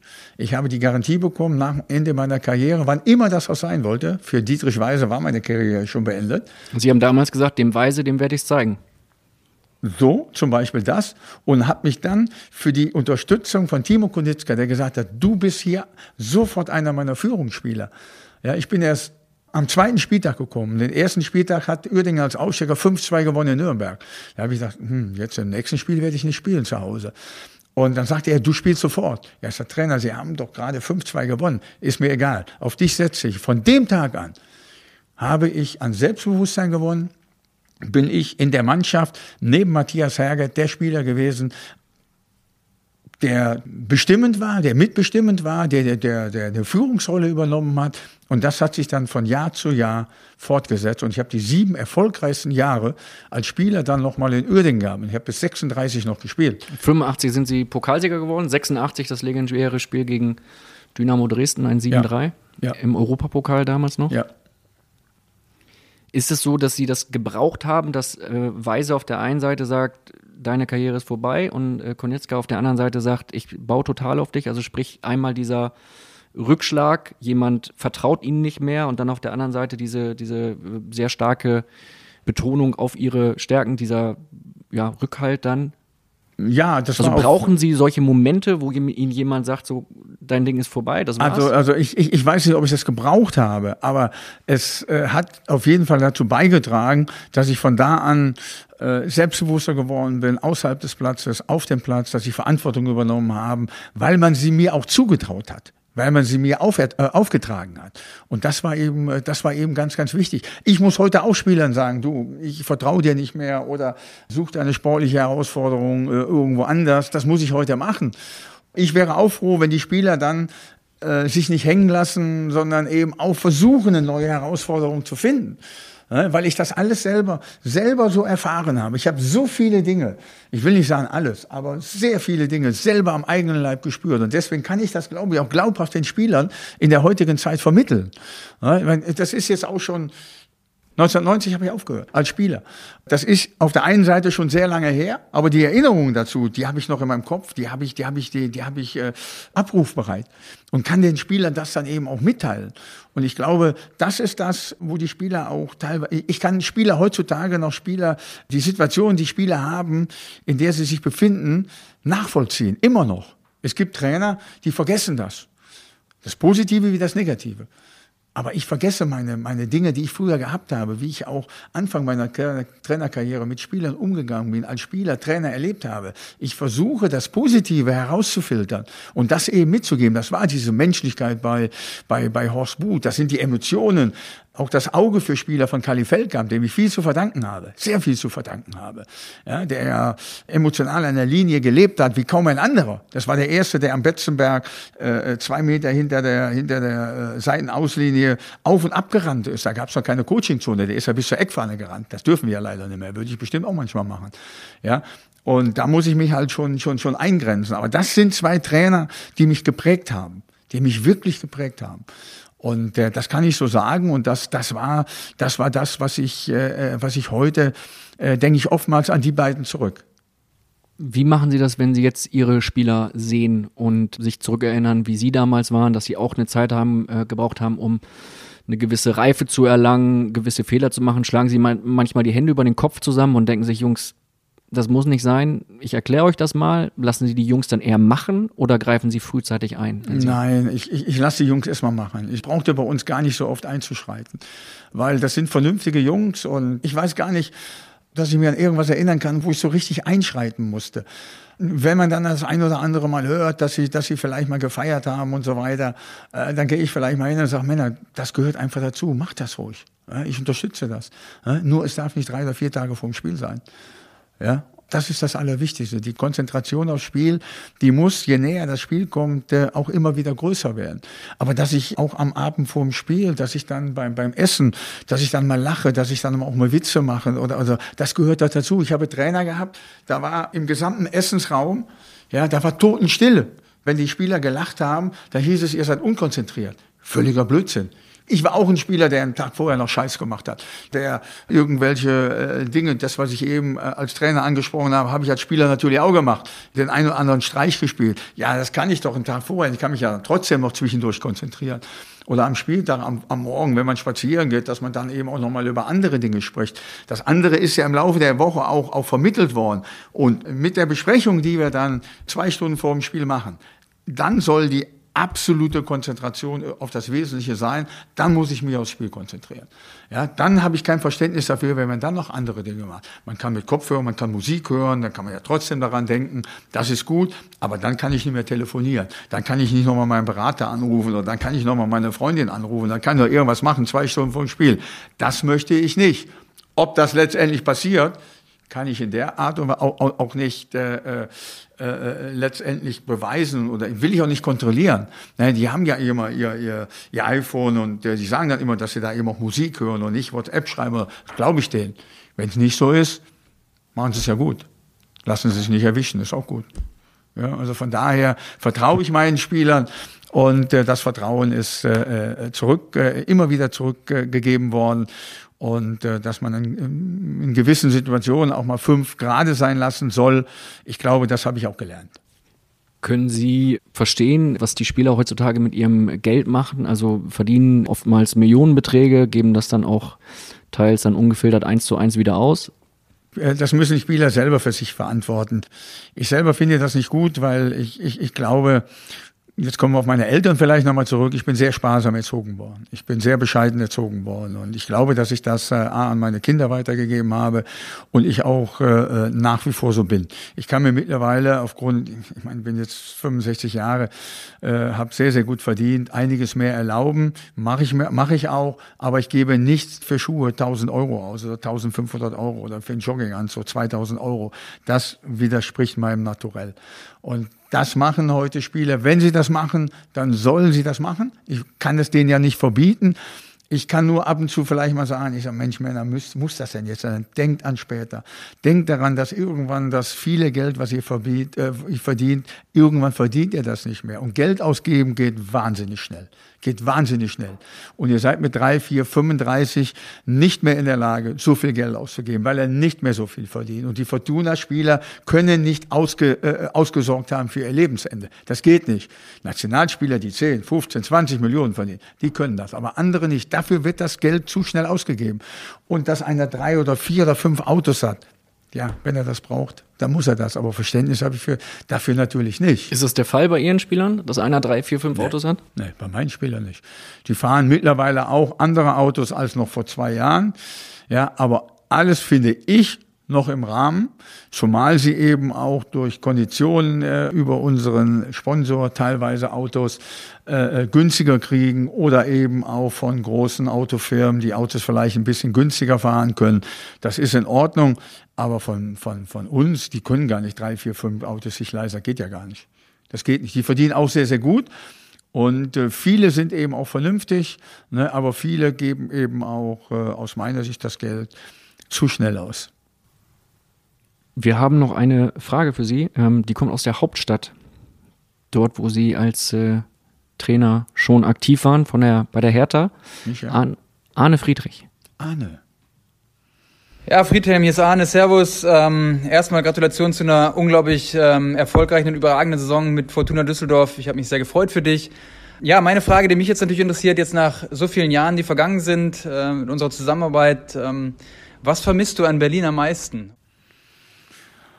Ja, was, äh, was vermisse ich an Berlin am meisten? Unsere tolle Wohnung, die wir in Berlin gehabt haben. Wir Wo haben Sie gewohnt? Wir haben äh, in äh, Charlottenburg gewohnt. Also zehn Minuten von, vom Olympiastadion, glaube ich, weg. Ja, zehn Minuten länger ist das gar nicht.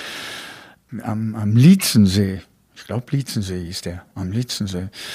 Und äh, wir haben eine fantastische Wohnung, eine, eine Traumwohnung. Es war wunderbar im, in einem alten Gerichtsgebäude aus, äh, aus, den, aus den 50er Jahren, glaube ich, war das, oder 40er Jahren, ich weiß das gar nicht. Es ist umgebaut worden äh, in Wohnungen. Und wir haben eine Dachgeschosswohnung gehabt mit einer Riesenterrasse, äh, wo du auf den Lietzensee gucken konntest, wo du auf den Fernsehturm gucken konntest. Das war eine richtig geile Wohnung. Die, äh, die vermisse ich eigentlich äh, so am meisten. Ansonsten war Berlin eine schwere Zeit für mich. Aber Mannschaft und äh, Verantwortliche äh, will ich nie vergessen, weil, äh, wie gesagt, wir waren immer Tabellenletzter bis zum letzten Spieltag. Wir waren immer mal drauf und dran, die Abstiegsplätze zu verlassen, haben es aber nie geschafft, weil wir immer wieder zu Hause verloren haben. Aber Arne Friedrich an der, an, an der Spitze als Kapitän mit Jaro Dropny, den ich ja äh, jetzt am Samstag vor, äh, so klein ist die Fußballwelt, hier in, in Düsseldorf mit verabschieden konnte. Äh, die beiden zusammen mit der brasilianischen Fraktion, Rafael an der Spitze, Artur Wichniarek, das waren so die vier Führungsspieler. Kobiaschwili noch dabei, die haben, die haben die Truppe zusammengehalten. Und wenn du so viel verlierst, ist das nicht so leicht. Ja, und dann haben wir das aber geschafft und äh, die vier waren da hauptsächlich mit, äh, oder fünf mit verantwortlich. Und dann mit Michael Breetz und äh, Werner Gegenbauer, die Verantwortlichen, äh, die das mit mir durchgezogen haben bis zum letzten Tag. Das war von der menschlichen Seite auch wiederum kaum zu überbieten. Und das war auch schön. Obwohl es eine sehr schwierige Zeit für mich war, war es auf der anderen Seite trotz des Misserfolges menschlich so behandelt worden zu sein von den Verantwortlichen, dass das äh, schon ein Stück weit einzigartig war. Wir haben bei äh, Facebook eine Gruppe mit dem Namen Phrasenmäher, wo munter diskutiert wird über Gäste, wo Fragen gestellt werden an die Gäste, die jeweils dann im Phrasenmäher zu Gast sind. Da war eine Frage, wären Sie gerne mit Hertha wieder aufgestiegen? Also hätten Sie gerne die Chance gehabt, nach dem Abstieg direkt wieder aufzusteigen? Klares Ja klares Ja. Ich äh, hatte ja auch damals schon den Ruf, äh, dass ich einige Male aufgestiegen bin, gerade auch mit Mannschaften, äh, die abgestiegen waren. Ich bin abgestiegen mit, äh, mit Uerdingen. Da ist meine Position gar nicht in Frage gestellt worden. Wir sind direkt wieder aufgestiegen. Im nächsten Jahr äh, äh daraufhin, ich bin äh, nach Köln gekommen, die letzten sechs, sieben, acht Spiele habe ich, glaube ich, noch gemacht. Wir sind abgestiegen, wir sind direkt wieder aufgestiegen. In Hertha war das nicht möglich. Es war nicht möglich, weil der mediale Druck einfach zu groß auf mich und auf die Verantwortlichen von Hertha BSC war. Michael Preetz und Werner Gegenbauer hätten es auch ganz gerne gemacht, aber wir drei haben uns zusammengesetzt und haben gesagt, es ist nicht machbar. Es ist nicht machbar. Ist das wirklich so, dass die Medien, Sie hatten es im äh, ersten Teil des Phrasenmeers auch schon gesagt, äh, dass die Medien so einen Einfluss haben? Ja, ich habe ja gesagt, die Medien haben Einfluss. Und äh, das hat sich jetzt, oder ich kann das jetzt auch an diesem Beispiel im Grunde unterstreichen. Ja, es war so, dass dann, und das ist ja auch ein Stück weit normal, dass dann auch der Trainer in Frage gestellt wird, dass der Trainer angegriffen wird, dass er teilweise unterhalb der Gürtellinie angegriffen wird, dass meine Tochter angerufen wird. Ich weiß gar nicht, gut, Journalisten kriegen alle Nummern raus, aber meine Tochter sich dann super verhalten hat, äh, äh, die ja gar nichts damit zu tun gehabt hat und äh, damals auch noch relativ jung war, äh, sich dann auch nicht geäußert hat, dass die Verantwortlichen angegriffen worden sind, dass die öffentliche Meinung, das Fanverhalten auch gegen mich und gegen die Verantwortlichen war. Und wenn man das dann nüchtern und äh, in einem Gespräch ganz ehrlich miteinander diskutiert, war das nicht möglich, äh, mit dieser Negativstimmung ins neue Jahr zu gehen.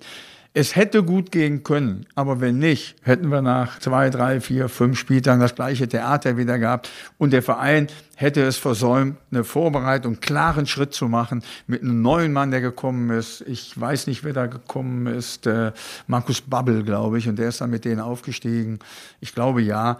Ich hätte es gerne gemacht, aber aus Vernunftsgründen haben wir uns alle geeinigt, das dann eben nicht zu machen und das war absolut okay mit all Ihrer Erfahrung, die Sie als äh, Trainer schon gesammelt haben, wie würde Ihre persönliche Top 11 aussehen? Top 11 an Spielern, die Sie schon trainiert haben? Oh, das ist schwierig. Jetzt, jetzt aus dem, aus dem Lameng heraus ist das nicht einfach. Ich äh, würde Jaro Dropny nicht, dass ich gerade über Jaro gesprochen habe, aber Jaro war für mich der kompletteste Torwart, den ich gehabt habe. Ich habe viele gute Torhüter gehabt, aber das war der kompletteste. Der hat fußballerisch war der gut, äh, der war auf der Linie gut, der war beim Rauskommen gut, der war positiv bekloppt, ja, der hat auch nur Streiche gemacht, nur Streiche gemacht, ja. Aber er wirkt da, gar nicht so, ne? Also bitte? Er wirkt ja, so aber der ist so, ja, der ist aber so. Ja, der hat auch vom Trainer keinen Halt gemacht. Und das fand ich gut, weil ich ja auch viel Scheiß gemacht habe, auch viele Streiche gespielt hat. Der hat zwei, dreimal bei uns, äh, wer war denn mein Co-Trainer? Äh, Christoph John, wenn wir dann ins Trainerbüro kamen, wollten die Tür aufmachen, hat mir eine Hand, die war, die war pechschwarz, weil er die mit Schuhcreme eingeschmiert hat. Ja, oder der hat äh, Wasser in die Schuhe getan. Aber super, super, ja. Aber auch Profi. Wenn es darum ging, sich dann zu konzentrieren, dann war der Profi. Jetzt machen wir Innenverteidiger auch, äh, äh Arne Friedrich und Sotos Kyriakos, die griechische Bulldogge. Der konnte überhaupt kein Fußball spielen. Ja, aber der hat abgeräumt. Das ist ein Riesenlob für einen Fußballer. Ja, der hat aber, der, ja, ich meine das ja, aber der hat eine Mentalität gehabt. Der hat ein Zweikampfverhalten gehabt. Er war der kopfverstärkte Spieler, den ich je gehabt habe. Der hat sich in meinen zwei Jahren, hat er sich, glaube ich, viermal das Nasenbein gebrochen. Der ist da hingegangen, wo andere mit dem Fuß nicht hingehen. Fußballerisch limitiert. Aber wir waren zwei Jahre erfolgreich und der hat dahin alles abgeräumt. Ich muss auch mal solche Spieler nehmen. Ich kann nicht nur mal perfekte Fußballspieler nehmen. Arne war natürlich das Gegenteil. Elegant, schnell. Er hat ja dann auch äh, die Weltmeisterschaft gespielt. Wann war die? 2010. Südafrika. In Südafrika. Genau. Das war einfach gut. Linksverteidiger, äh, Linksverteidiger, ähm, Linksverteidiger, äh, Duisburg, MSV, Christoph Spiecher war ein sehr, sehr guter Linksverteidiger, heute Sportdirektor bei Young Boss Bern, äh, der das zwei, drei, vier Jahre sehr, sehr gut, sehr, sehr gut gemacht hat. Äh, Rechtsverteidiger. Ich habe oh, hab so viele gute gehabt. Äh, Rechtsverteidiger Sean Zimmer oder Matze Zimmermann, die das äh, in Düsseldorf sensationell gemacht haben. Äh, jeweils die Hälfte, jeweils die Hälfte von denen. Kommen wir mal dahin. Ja, die waren einfach sensationell gut. Flügelspieler. Benito Raman, ganz klar. Benito Raman in seiner ganzen Art wie der äh, sich entwickelt hat hier bei uns, bei der Fortuna. Ja, und das ist mein größter, mit mein größter Wunsch, dass der bleibt muss ich sagen, ich habe auch da äh, natürlich einige gehabt. Ich habe Albert Streit gehabt, das war auch ein guter Spieler. Aber ich würde äh, Benito Raman sagen. Auf der anderen Seite, äh, wenn ich im 4-4-2 eine Mannschaft aufstelle, natürlich auch, natürlich auch der Dodi ganz gute Chancen. Ja, der äh, aufgrund seiner Schnelligkeit und seiner Entwicklung äh, hat er richtig gutes Potenzial, da in diese Mannschaft hineinzukommen. Spielmacher Michael Zeyer den ich in Duisburg gehabt habe. Der ist, glaube ich, auch jedes Spiel 13, 14 Kilometer gelaufen. Fußballerisch gut. Sich ähnlich wie Kevin, Kevin Stöger, immer wieder befreit hat, durch lange Dribblings, entscheidende Pässe gespielt hat. Ja, einfach fantastisch. Auf der Sechs, äh, ja, auch da viele, viele gute Spieler, aber Stick Töfting, vom Typ her, Verbrecher. Ja, das war, boah, positiv mal, wie der, das ist äh, ein Terrier, der im Pokalendspiel 2006 mit Eintracht Frankfurt gegen Bayern München, ja, dann die Weltmeisterschaft gespielt. Den habe ich, äh, den habe ich verpflichtet im Winter im Trainingslager. Da waren wir in Gran Canaria im Trainingslager und da äh, haben wir die Möglichkeit gehabt, ihn zu verpflichten mit äh, mit MSV Duisburg. Nee, das war 98, Entschuldigung, das Pokalendspiel war 98. 2006 war ich ja schon mit Frankfurt, der war ja in Duisburg. 98 äh, gegen Bayern, äh, kurz vorher verpflichtet. Äh, erster Frühstück, alle sind da. Wer fehlt? Dürfting. Ganz neu, abends angekommen, beim Frühstück nicht da. Ja, haben natürlich schon so eine Krawatte gehabt, ist ja auch ganz klar. Na, und äh, den hat das gar nicht interessiert, ob ich sauer war oder nicht. Ja, das war, das war so ein Typ. Und wie gesagt, ich bin ja nicht nachtragend und äh, ich will das Beste aus den Spielern herausholen. Und was der dann bei uns gespielt hat, das war, boah, das war Wahnsinn. Aber wie gesagt, der war zehnmal chemisch gereinigt. Ne? Und äh, da ich auch ein paar Mal chemisch gereinigt bin, äh, konnte ich mich da schon hineinversetzen und habe ihn aber gut hingekriegt und wir haben eine fantastische Zeit gehabt, eine fantastische Zeit gehabt. Deswegen will ich den dazu nehmen. Die waren beide damals auch in Duisburg, Zeier, Töfting haben zusammengespielt. Das war eine ideale Ergänzung. Da der brave, ruhige Spielgestalter und da der, der Tiger, der, der, boah, der Wahnsinn. Es war einfach Wahnsinn. Vorne Bashiru Salou. Ganz klar, auch Duisburg auch Duisburg, Bashiri Salou, der faul war, der nicht gelaufen ist, bis dass ich gekommen bin. Weil bei mir müssen die Spieler laufen, das wissen die. Und damals war ich noch fit, damals war ich noch selber fit. Und wenn wir ausgelaufen sind, war der immer verletzt. Morgens 10 Uhr Training, die, die Spieler, die gespielt haben, mussten ja nur auslaufen. Fünf Kilometer, sechs Kilometer um, um, um die Wedau. Ja, ah, Trainer verletzt, müde. Ich sag, was bist du? Was hast du denn? Ja, ich sag, das Beste auslaufen. Ah, Trainer, nee, das ist zu schnell. Ja, pass auf, wir machen Folgendes. Die Spieler laufen aus und du läufst mit mir. Ich laufe mit dir am Schluss. Ich laufe mit dir. Und äh, dann haben wir das gemacht. Und nach vier Wochen war es so, der hat nicht mehr gemurrt, der hat nicht mehr, dann ist er mit den anderen gelaufen und ich bin auch, ich konnte das da, Tempo damals noch auch von den anderen. Ich bin nur wegen ihm so langsam gelaufen, um ihn heranzuführen, zu sehen, dass das geht. Hier der alte Sack, der, da war ich ja noch nicht alt, da war ich ja Anfang 40. Ja, da haben, haben die Spieler mich, äh, ich habe das aber erst nachher erfahren, äh, von, von einigen Spielern, äh, die mich verflucht haben. Weil ich habe das Tempo vorgegeben bei den Läufen. Nicht die Spieler, ich habe das vorgegeben. Und ich habe mich gequält bis zum Ende. Ja, und äh, ich hatte ja gerade erst fünf Jahre meine, äh, meine, meine Spielerkarriere beendet und bin dann noch jeden Tag mitgelaufen. Und, aber ich habe sie alle so weit gekriegt, dass sie dann hinterher mitgelaufen sind. Auch Bashiru Salou. So, jetzt bin ich bei Salou, jetzt fehlt noch einer. Jetzt fehlt noch einer. Oerdingen, Duisburg, Rostock, Köln. Also Salou auf jeden Fall.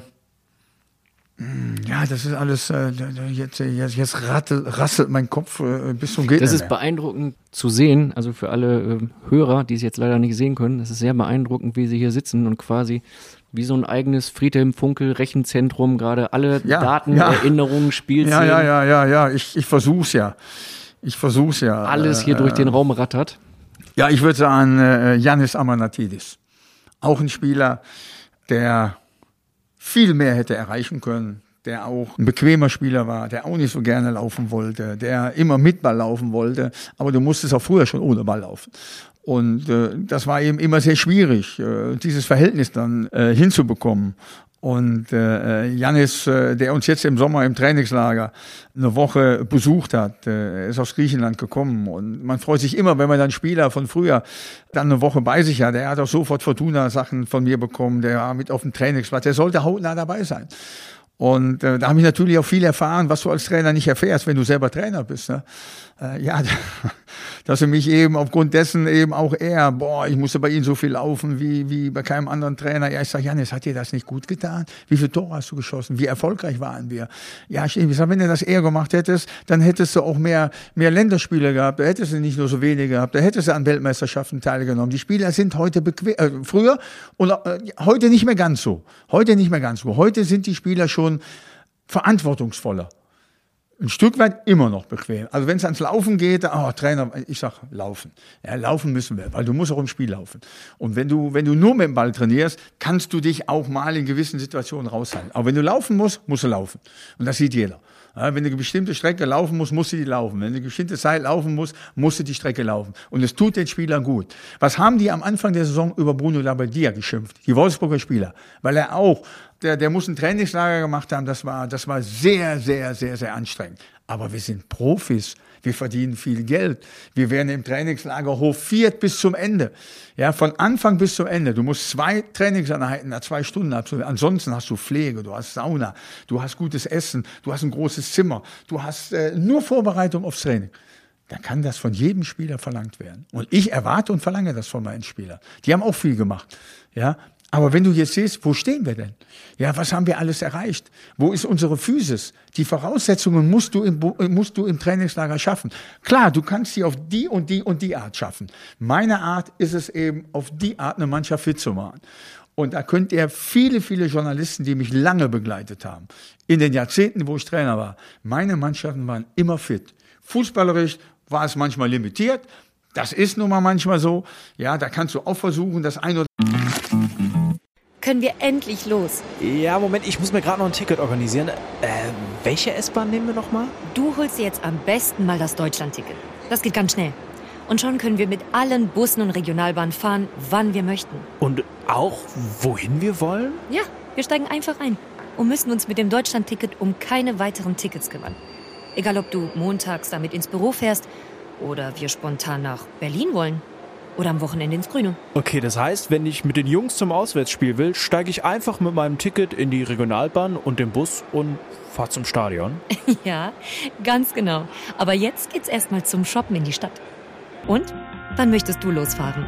Jetzt informieren unter bahn.de slash Deutschlandticket. andere zu verbessern, ist uns auch oft gelungen. Aber eine Physis kann jeder menschlich erarbeiten. Und wir müssen sich auch Fußballer erarbeiten. Welchen Spieler hätten Sie gerne mal trainiert? Claudio Pizarro. Der, der auch diese Eigenschaften, Witz, Lockerheit und trotzdem konzentriert auf dem Spielfeld zu, äh, zu sein, schon zu seinen besten Zeiten, glaube ich, besser umsetzt. Also ein besseres Beispiel kann man gar nicht haben. Und darum spielt er noch mit 40. Weil er auch mit 30, 32 noch Spaß hatte. Und das nicht als Last, als Arbeit empfunden hat, sondern Fußballprofi ist ein Geschenk Gottes, Fußballprofi zu sein. Ja, darum bin ich als Spieler so weit gekommen. Ich habe eben gesagt, in, ich glaube im ersten Teil war es, oder weiß ich nicht mehr, dass ich mir alles erarbeiten musste. Ich war nicht der talentierteste Fußballer oder so weiter, aber ich habe mit Lust, mit Leidenschaft und mit viel Arbeit habe ich es auf 320 Bundesligaspiele gemacht. Das hätte ich nie gedacht. Und genau die gleichen Dinge und viel Leidenschaft, viel Arbeit, viel Emotion habe ich jetzt auf fast 500 Spiele als Bundesliga-Trainer gemacht. Ich habe, glaube ich, 490 habe ich jetzt irgendwo gelesen, 91. Also ich wage mal zu behaupten, ich schaffe die 500. Ja, das ist ja im Trainershop immer, immer sehr, sehr schwierig. Da fehlen ja noch neun. Können bei der Fortuna auch immer schnell gehen, ne? Ja, ja das weiß ich ja. Deswegen äh, sage ich ja, ich glaube, dass ich das noch schaffe. Glaube, dass ich das noch schaffe. Bin und, ich auch und, überzeugt davon, dass und, ich schaffe. Und, und, und das ist natürlich auch für mich eine Leistung, die ich niemals, nicht im Traum hätte ich das gedacht, dass ich so lange als Bundesliga, als Erstligatrainer Spieler betreuen darf. Wenn Sie mal eines Tages dann in drei, fünf, sechs Jahren durch sind mit dem Thema Trainerjob, was kommt dann? Vorstand bei Fortuna? Ich weiß es nicht, was da kommt. Ich habe ja gesagt, dass das meine letzte Trainerstation ist und dass ich dann gerne im Fußball weiter arbeiten möchte. Und wenn die Möglichkeit bei der Fortuna besteht, natürlich bei der Fortuna, weil ich habe es äh, auch schon mehrfach gesagt, Fortuna ist mein Verein geworden. Fortuna und das nach drei Jahren zu sagen, und das dann glaubhaft rüberzubringen. Ich glaube, ich bringe das glaubhaft rüber, weil es auch so ist. So viel Emotion in so kurzer Zeit, mit so einer Mannschaft, mit so einem Verein, mit solchen Fans, habe ich noch nie gehabt. Auch nicht da, wo ich fünf Jahre war. Das ist eben das Schöne, das mit dem Privaten zu verbinden. Das ist so viel Glück. Ja, dass ich das als Glück empfinde, das nochmal geschafft zu haben, das nochmal erreicht zu haben. Ja, das private Leben mit dem Bundesliga-Fußballleben zu vereinbaren. Das ist noch sehr, sehr zeitaufwendig in, in dieser Zeit. Aber ich habe eine Frau an meiner Seite, die mir das gönnt, die sich freut, die das auch lässt, weil sie auch selber gute, einen guten Job, einen sehr, sehr guten Job macht und das nachvollziehen kann. Und das möchte ich dann danach, meine ganzen Erfahrungen, die ich gesammelt habe, irgendwie, wenn es möglich ist, bei der Fortuna mit einzubringen. Wo auch immer. Das kann man jetzt noch nicht sagen. Ob das Sportvorstand ist, ob das Vorstand ist. Vielleicht äh, doch mehr unten mit der Mannschaft im Zusammenhang mit dem dann jeweiligen Trainer ist. Ob der eine enge Zusammenarbeit mit mir sich dann zutraut. Das ist ja, das ist ja dann auch so eine Sache, mit so einem erfahrenen Trainer das Vertrauen zu haben, zusammenzuarbeiten. Ja, und dann nicht so, ah, der, der will vielleicht selber noch. Ich würde, ich sage nicht oft nie, aber ich würde nie mehr dann auf die Trainerbank zurückgehen, wenn vielleicht dann irgendein Trainer weniger Erfolg hat. Ich würde dafür sorgen, dass der Trainer vielleicht erfolgreich bleibt. Mit Dingen, aber im Hintergrund, nicht auf der Trainerbank. Ja, und nicht mit, äh, mit äh, populistischen Aussagen in den Medien. Das habe ich selber zuhauf erfahren und das fand ich nie gut. Das würde ich nie. Und was ich nicht gut fand, will ich nicht selber machen. So arbeite ich auch als Trainer. Was ich an Trainer nicht gut fand, habe ich auch versucht und ich, es ist mir zu 99,9 Prozent gelungen, auch als Trainer nicht zu machen. Und das ist, glaube ich, ganz wichtig, diese Voraussetzung einfach zu haben. Jemand, der Ihnen äh, ein kleines Angebot macht, der in Düsseldorf als Fortuna-Trainer nicht ganz so erfolgreich war, wie Sie es jetzt sind, ist Norbert Meyer. Der hat eine Frage an Sie. Ja, hallo zusammen. Hier ist äh, Norbert Meyer. Grüß Gott alle miteinander. Zunächst einmal von Ex-Fortuna-Trainer an den aktuellen Erfolgstrainer. Lieber Friedhelm, ich wollte dir ganz herzlich gratulieren zu einer fantastischen Saison mit deiner Mannschaft. Äh, ihr habt das zusammengeschafft, was uns leider 2013 verwehrt geblieben ist. Und jetzt mein Anliegen. Wir haben ja bisher etliche Schlachten nur gegeneinander schlagen können, ob als Spieler oder als Trainer. Ich erinnere mich noch sehr gut an Frankfurt gegen Duisburg, ist mittlerweile auch schon wieder 14 Jahre her. Äh, Friedhelm, was hältst du denn davon, wenn du in fünf Jahren, wenn dein Fortuna-Vertrag als Trainer ausgelaufen ist, wir beide dann etwas gemeinsam auf die Beine äh, stellen? Dann sollte eigentlich die Zeit gekommen sein, wo wir über genügend Erfahrungen verfügen, um das zu bewerkstelligen. Schönen Tag und äh, freue mich auf die Antwort. Ciao, ciao. Ja, erstmal äh, schönen Dank, Norbert, äh, für deine Glückwünsche. Und äh, ja, es ist tatsächlich schon 14 Jahre her, äh, dass wir äh, gegeneinander gespielt haben mit unseren Mannschaften. Ich werde ja auch nicht vergessen, was du bei der Fortuna hier äh, damals geschafft hast. Ich kann mich an eine Saison erinnern, die so ein bisschen an meine jetzige Situation in diesem Jahr erinnert, äh, als du die ersten sechs Spieltage in der zweiten Liga verloren hast. Äh, das sechste Spiel war gegen mich mit dem VW Bochum. Haben wir, glaube ich, 1-0 gewonnen und alle waren unzufrieden und wurde natürlich darüber diskutiert, wie es zu meiner Zeit jetzt in diesem Jahr wahrscheinlich auch war. Den Trainer zu wechseln. Äh, Wolf Werner und äh, andere, äh, vor allen Dingen auch die Fans, haben an dir festgehalten. Das siebte Spiel hast du dann gewonnen in Osnabrück. Das ist mir jetzt, nachdem wir miteinander gesprochen haben, sofort wieder in den Kopf geschossen. Hast du gewonnen, ich glaube sogar 3-2 oder so. Und dann bist du noch lange Trainer geblieben und bist dann auch irgendwann äh, wieder aufgestiegen. Eine fantastische Leistung. Und mit dir, wann immer das auch sein wird, ob das jetzt fünf Jahre sind, das ist Wunschdenken. Das ist wirklich Wunschdenken. Wenn ich dann meine Trainerkarriere beendet habe, ob und was wir dann zusammen äh, möglicherweise äh, auf die Beine stellen, da können wir gerne mal drüber sprechen. Da können wir gerne mal bei einem Bier, bei einem Wein oder bei einem Uso mal drüber sprechen. Und ich bedanke mich erstmal für deine netten Worte. Vielen Dank, Norbert. Eine allerletzte Frage zum Abschluss des zweiten Teils hier im Phrasenmeer haben wir noch. Die kommt aus Rostock vom äh, Kultzeugwart von Hansa Rostock, von Andreas Thiem. Hallo Friedhelm, hier ist Andi Thiem aus Rostock, ich grüße dich. Friedhelm, ich habe mal eine Frage. Wie schaffst du es jetzt in deinem fast biblischen Alter so ruhig zu bleiben und nicht mehr so oft auf die Tribüne zu fliegen? Ja, wie schaffe ich das? Ich habe ja gesagt, das sind meine Gene, das ist äh, mein Job. Äh, viele äh, sehen das als Belastung an, sehen das als Stress an und so weiter. Glaub mir, ich, für mich ist das kein Stress mehr. Für mich ist das wirklich Spaß daran, äh, mit den Jungs zu arbeiten und auf dem Platz zu stehen, mich mit meinem Team auszutauschen, mich mit den Spielern auseinanderzusetzen, mit den Spielern zu diskutieren, mit den Spielern äh, mal das ein oder andere durchzugehen, äh, zu besprechen und so weiter. Wenn das für mich Stress wäre, dann, dann würde ich das nicht mehr machen. Und wir haben eine außergewöhnliche, oder wir haben jetzt zwei außergewöhnliche Jahre. Ich weiß, äh, dass sich das auch möglicherweise mal äh, ändern kann, dass man mal wieder in einer Situation ist, wo es schwieriger wird, wo es hektischer wird, wo es stressiger möglicherweise wird. Aber ich werde den Stress nicht mehr an mich heranlassen. Ich äh, werde äh, mich nicht mehr verändern. Ich werde meinen Weg so weitergehen mit Ruhe und äh, Gelassenheit, äh, die nächsten Wochen erstmal wieder oder die nächsten Wochen und Monate anzugehen.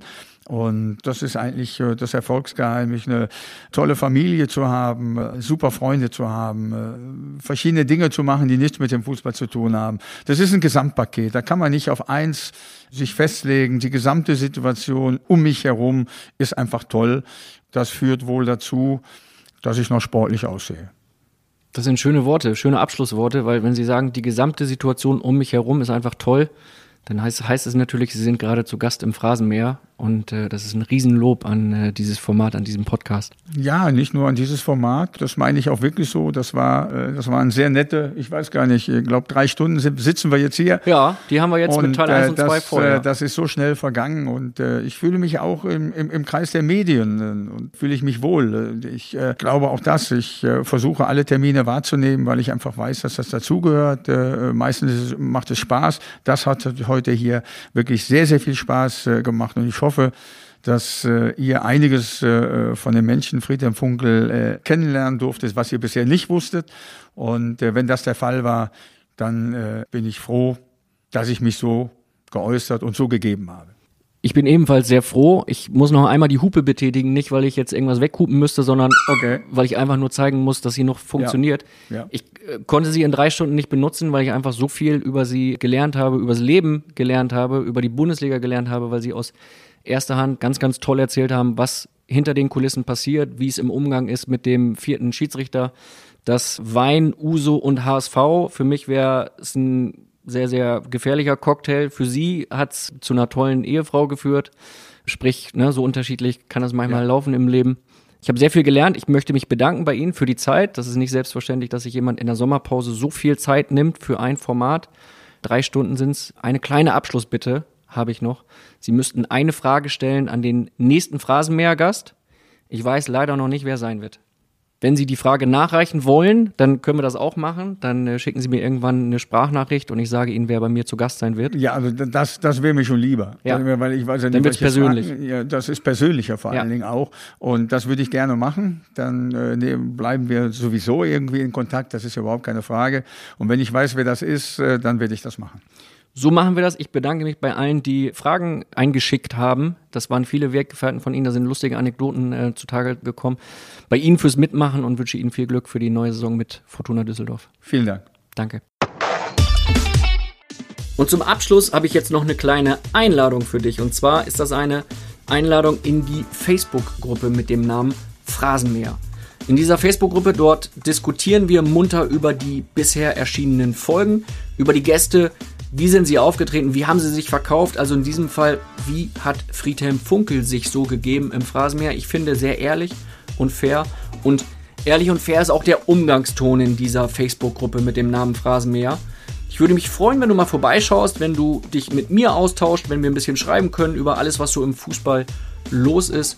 Und bedanke mich fürs Zuhören und ich bedanke mich auch bei meinem Bildkollegen Christian Kitsch und bei Daniel Sprügel von Sportsmaniac für die Produktion. Männer, es war mir wie immer ein Fest. Vielen Dank. Ich freue mich auf die nächsten Folgen hier im Phrasenmeerland. Die kommen bestimmt und zwar sehr bald. Bis dahin.